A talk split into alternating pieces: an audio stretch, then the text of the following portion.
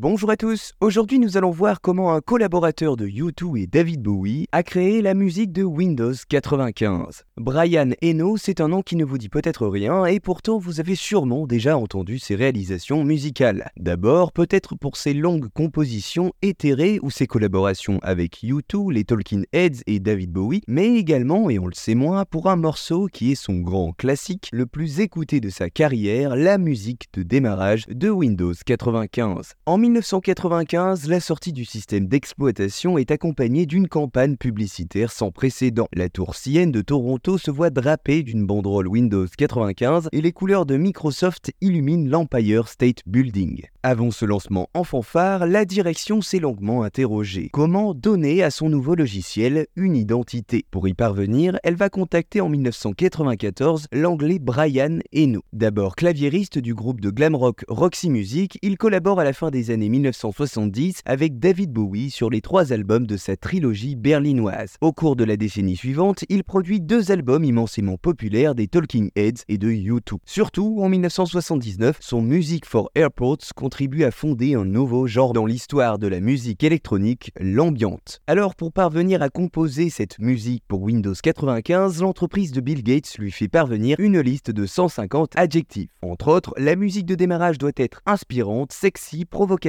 nostalgique, sentimentale, universelle, futuriste et optimiste. À la fin du document figure une mention en petit caractère, le morceau ne doit pas durer plus de 3,25 secondes. Le pape de l'ambiante prendra finalement quelques libertés en le laissant traîner 7 secondes. Je le cite, j'ai trouvé ça très drôle d'essayer de faire un tout petit bout de musique. C'était comme créer un minuscule bijou. Depuis, chaque Windows a eu sa propre musique de démarrage. Comble de l'histoire, Brian Eno avait composé cet hymne de démarrage pour Windows euh, sur Mac. Je n'ai jamais utilisé un PC de ma vie, confiait-il à la BBC en 2009. Voilà, vous savez maintenant comment le compositeur Brian Eno, collaborateur de U2 et de David Bowie, a créé la musique de Windows 95.